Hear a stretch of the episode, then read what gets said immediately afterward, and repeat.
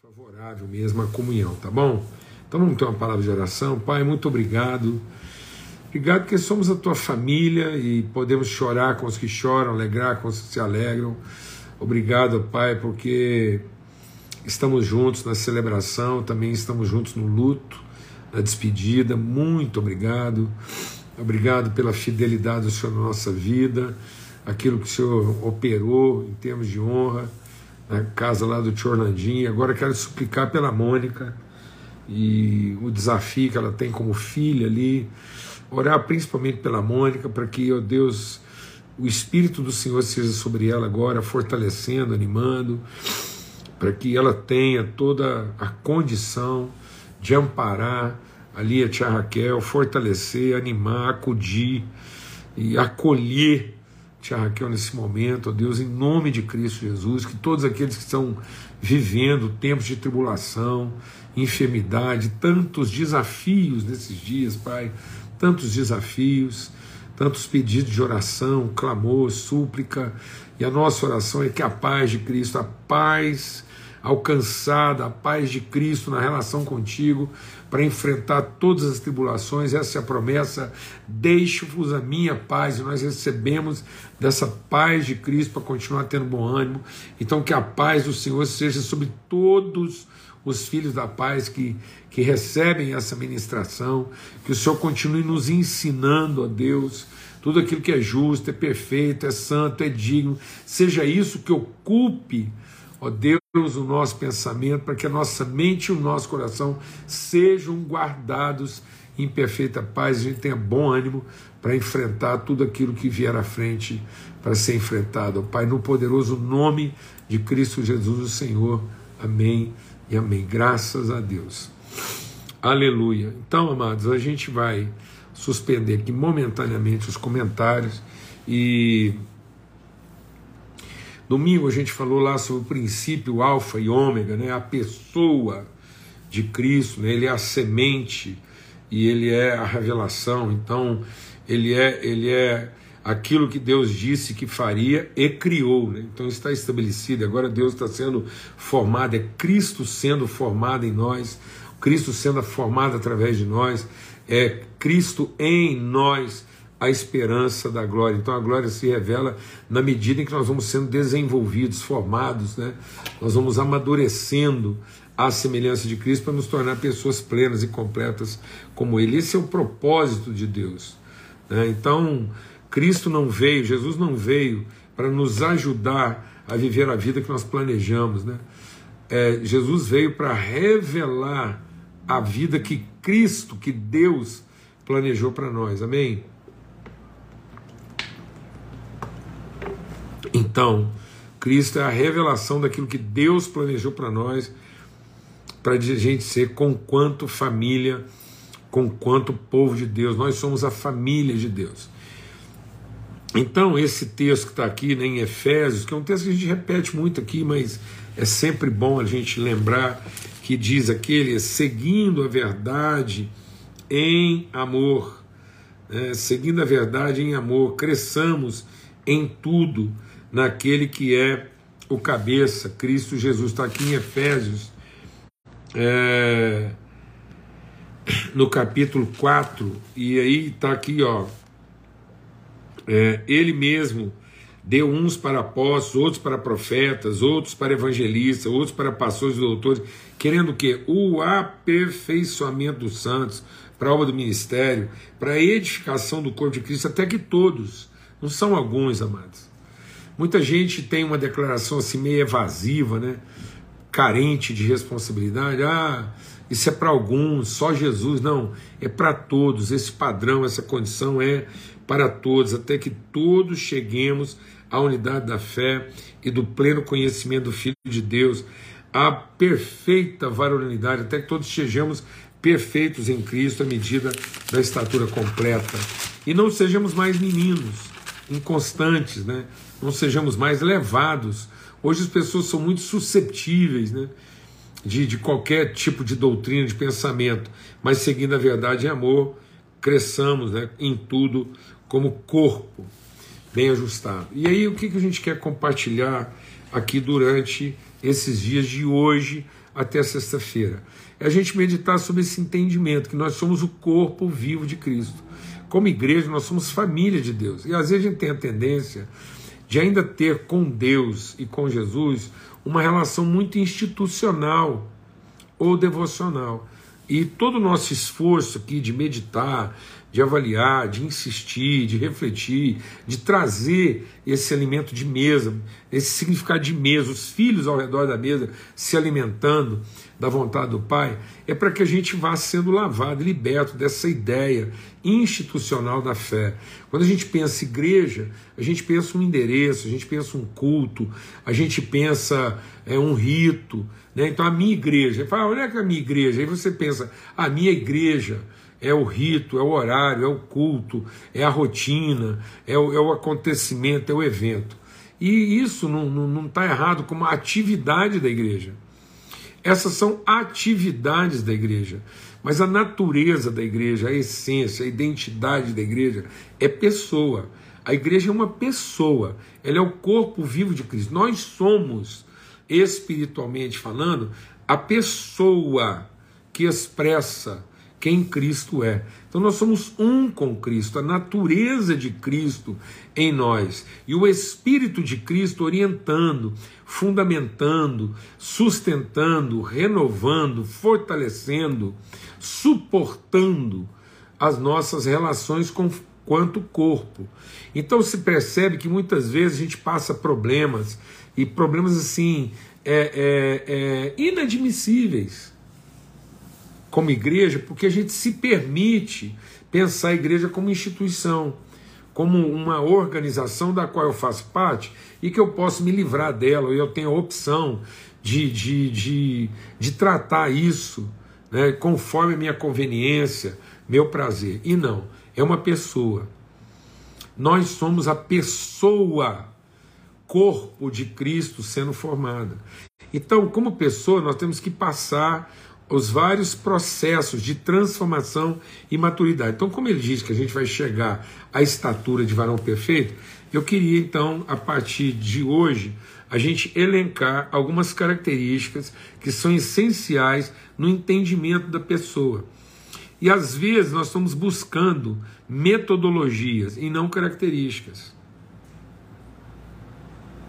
Nós estamos buscando estruturas, atividades e não entendimento, e não conhecimento do que a pessoa é. Então, às vezes, em vez da gente investir, investir em vez da gente investir, da gente é, trabalhar o desenvolvimento da pessoa, nós estamos trabalhando a ocupação dela. Então, nós estamos muito concentrados pensando que a atividade dos crentes, aquilo que eles se ocupam, o que eles fazem se ocupam, é que vai garantir o endereço, o rito, a rotina, e não a forma como eles são desenvolvidos em algumas características essenciais da pessoa. Então, o que, que o Evangelho relacionou como característica essencial da pessoa? Então, diz assim, ó, lá em Lucas, no capítulo 2, fala disso duas vezes.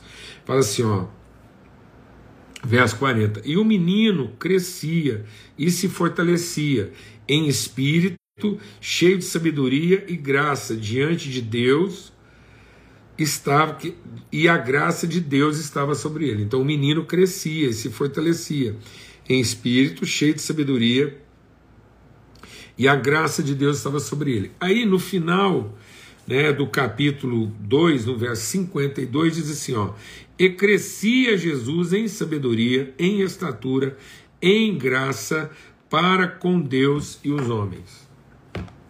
Então é disso que a gente quer conversar aqui. Quais são é, as características essenciais do nosso desenvolvimento como pessoa, para que Cristo seja formado em nós, para que esse processo em que Cristo é o princípio e o fim, ele é o alfa e o ômega, ele é, ele é a semente e o fruto. Então, ele, ele, ele garante a natureza, ele determina a origem, o princípio, a essência da qual nós somos formados, e ele já estabelece, ele revela a pessoa que todos nós vamos nos tornar. Então nós não vamos nos tornar é, é, a pessoa, não é Cristo formado em nós a partir das nossas das nossas rotinas de atividade, mas é Cristo sendo formado em nós com quanto pessoa, com quanto testemunho, com quanto consciência, com quanto maturidade, com quanto estabilidade é espiritual, é profissional, emocional,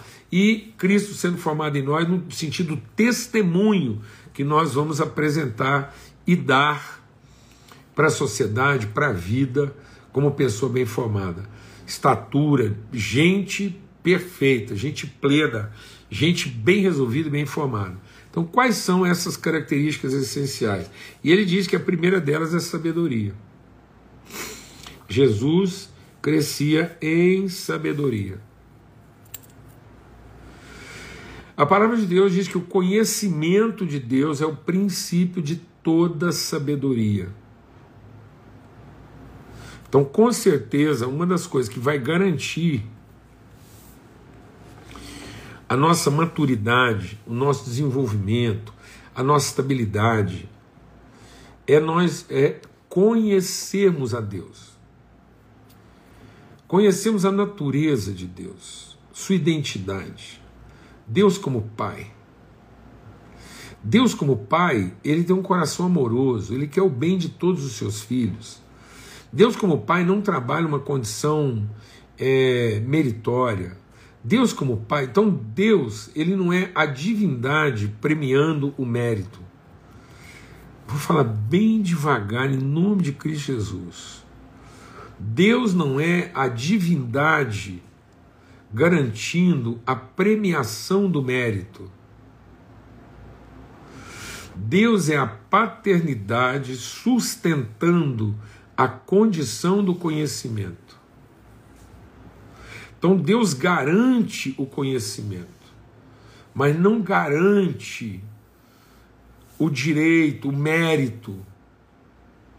Então Deus não está colocando o seu poder para garantir o prêmio que nós merecemos. O prêmio que a palavra de Deus diz é o prêmio do filho. E o prêmio do filho não é o reconhecimento, é o conhecimento, é a intimidade. Então, Deus quer que a gente desenvolva intimidade com Ele. Não vai haver maturidade na nossa vida. Não adianta você pensar que. que, que é... Tem gente que pensa assim: se eu tiver numa igreja melhor, eu vou ser um crente melhor. Se Deus melhorar meu casamento, eu vou ser mais feliz. Se Deus me garantir um emprego melhor, eu vou, eu vou ter mais condições de servir a Ele. Não é isso. Quanto mais eu conhecer a Deus, mais eu sou agente de transformação nas coisas onde eu estou inserido. Então, o princípio do crescimento da pessoa é sabedoria. Não é competência, não é capacidade, não é mérito. Então a pessoa não se. Desenvolvimento do ponto de vista de Deus, não é você se tornar cada vez mais merecedor de alguma coisa. Desenvolvimento, prosperidade é você ser cada vez mais profundo conhecedor de Deus.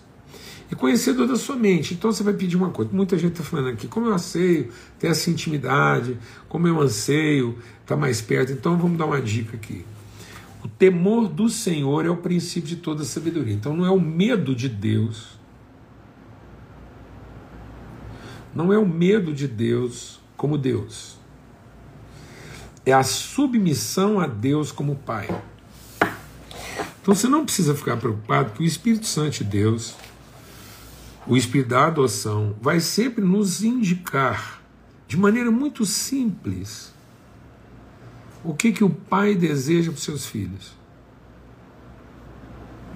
O nosso problema é que muitas vezes a gente não quer submeter a simplicidade daquilo que o Pai está propondo. Porque nós estamos agarrados ao mérito. Então, o filho mais velho, apesar de ser mais competente, mais habilidoso, mais merecedor, o filho mais velho, mais merecedor, mais competente, mais habilidoso, não conhecia o coração do pai.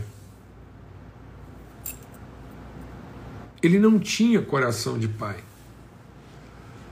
O filho mais novo, apesar de tudo de errado que ele fez, ele só se converteu porque ele se lembrou do pai.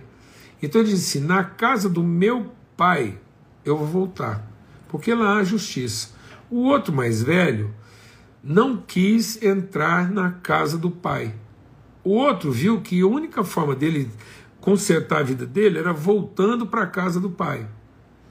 O outro, o mérito dele, a competência dele, a capacidade dele, tirou ele de dentro da casa do pai, porque ele só queria ser reconhecido por Deus na sua liturgia. Então, se o nosso coração for menos litúrgico e mais relacional, se eu começar a olhar para os irmãos na congregação e pensar assim: isso aqui é uma família, nós somos irmãos e somos filhos do mesmo pai. Como é que eu posso ajudar meu pai a cuidar dos meus irmãos? O que, que um pai gostaria de fazer pelos seus filhos? Então, aí é que está a sabedoria. Porque eu vou conhecer Deus. E vou me submeter a uma condição o quê? Paterna.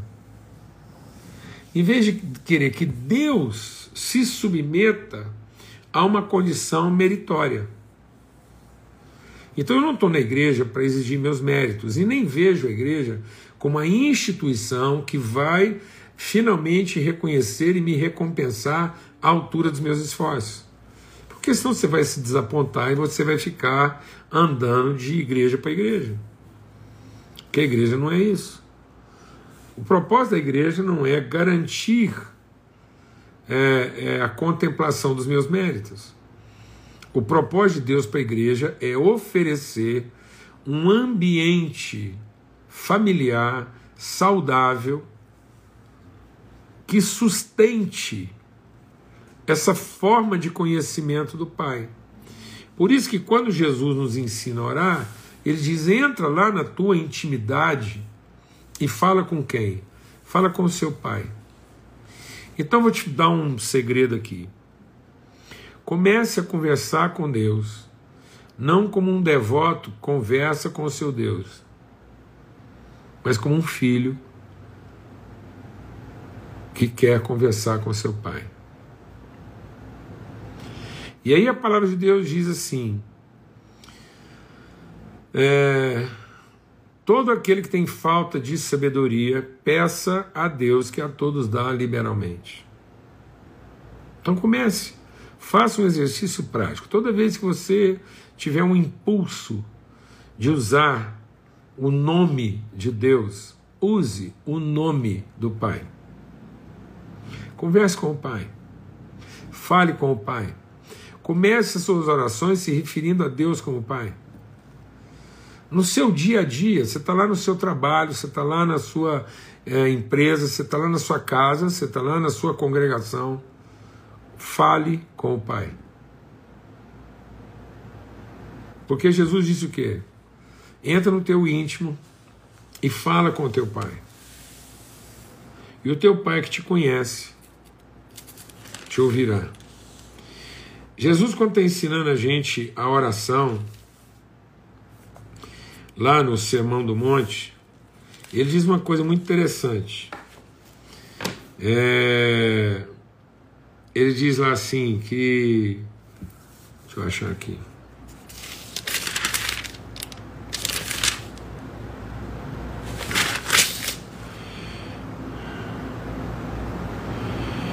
É, ele diz assim: você vai lá, conversa com ele, e, e ele diz assim: mas não seja como os religiosos que ficam gritando, pensando que vão ter algum tipo de reconhecimento, porque esses já alcançaram a sua recompensa. E nem fica lá é, repetindo demais, como se ele não tivesse te entendido. É o seu pai. É que está o princípio da sabedoria. E Jesus entendeu isso no princípio da sua vida. E aí, lendo aqui em Mateus 7, ele diz assim: ó, Pedi e dar-se-vos-á, buscar e encontrareis. Batei e abrir-se-vos-á, porque aquele que pede recebe, o que busca encontra, e o que bate se abre.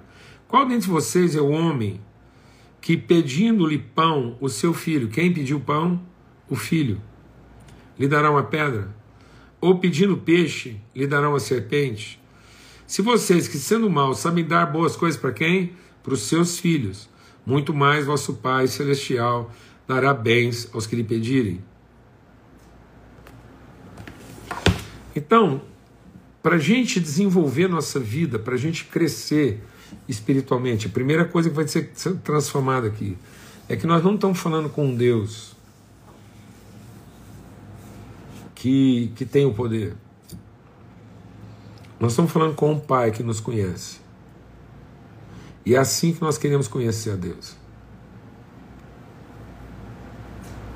Como filhos. Vamos começar a fazer esse exercício. Toda vez que você for pedir por alguém, toda vez que for orar por alguém, vai orar pela sua esposa, vai orar pelos seus filhos, vai orar pelo seu marido, vai orar por você, vai orar pela igreja. Não se esqueça de que você está falando com um pai que conhece o nosso coração e que, na verdade, ele nos chama a oração, não para ele resolver o que ele vai fazer. A oração não é para Deus resolver o que, que ele vai fazer depois que a gente orou. A oração é para a gente acessar o que Deus já resolveu a nosso favor, como nosso Pai. A oração não é para mover o coração de Deus. A oração é para a gente conhecer o coração do Pai. E isso é princípio de sabedoria. Então, o crescimento, o desenvolvimento, o processo que vai nos levar à maturidade, desde o princípio ao fim, desde o alfa e o ômega. Jesus crescia e nós vamos chegar à estatura de varão perfeito. Mas a primeira coisa que nós precisamos é sabedoria. Jesus crescia porque ele crescia em sabedoria no pleno conhecimento do Pai. O nosso tempo de oração não é para mover o coração de Deus a nosso favor. Nosso tempo de oração é para colocar o nosso coração em harmonia com o coração do nosso Pai. Glória a Deus, amados. Em nome de Cristo Jesus, o Senhor, para que a gente possa crescer, para que a gente possa ser maduro e não levado de um lado para o outro por qualquer vento de doutrina, de dogma ou de crença, tá bom? Um forte abraço para todo mundo. Muito, muito bom mesmo estar aqui juntos. Bendito seja o nome do nosso Senhor. Fique em paz. Até amanhã, se Deus quiser. Em nome de Cristo Jesus, o Senhor.